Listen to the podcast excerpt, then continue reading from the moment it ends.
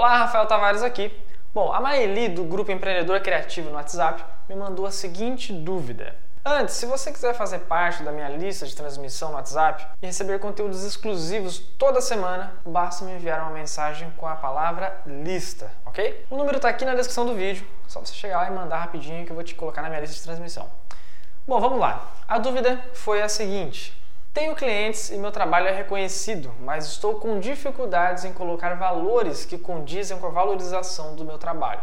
Como faço? Bom, Meli, essa provavelmente é o problema de muita gente, mas existe uma solução bem simples e prática para isso, utilizando algumas técnicas de persuasão.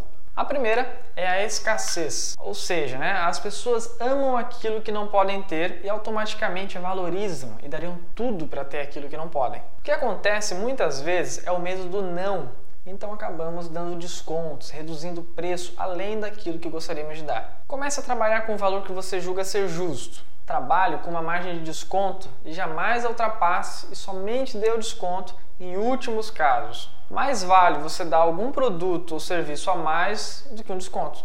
Isso faz gerar valor para o seu negócio. Trabalhe também uma outra técnica que faz gerar muito valor, que é a prova social, que é onde você faz a captação de comentários reais de clientes e divulga para outros clientes através das suas redes sociais, enfim. Funciona com mensagens de compra, por exemplo, na área de comentários. Tenho certeza que você sempre antes de fazer alguma compra na internet, você vai lá, dá aquela olhadinha, né, vê a opinião da galera e depois você faz a compra, não é mesmo? Então, utilize essa técnica no seu negócio também.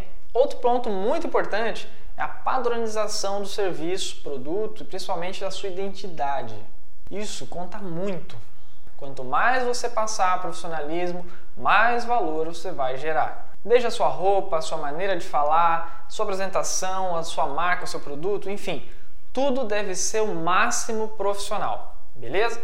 Então, se você curtiu essas dicas, gostou, deixa seu comentário aqui embaixo falando sobre a respeito disso, tá? Se tiver dúvida, enfim, é, deixa seu joinha. Se você ainda não é inscrito no canal, inscreva-se no canal e eu te vejo no próximo vídeo. Até mais!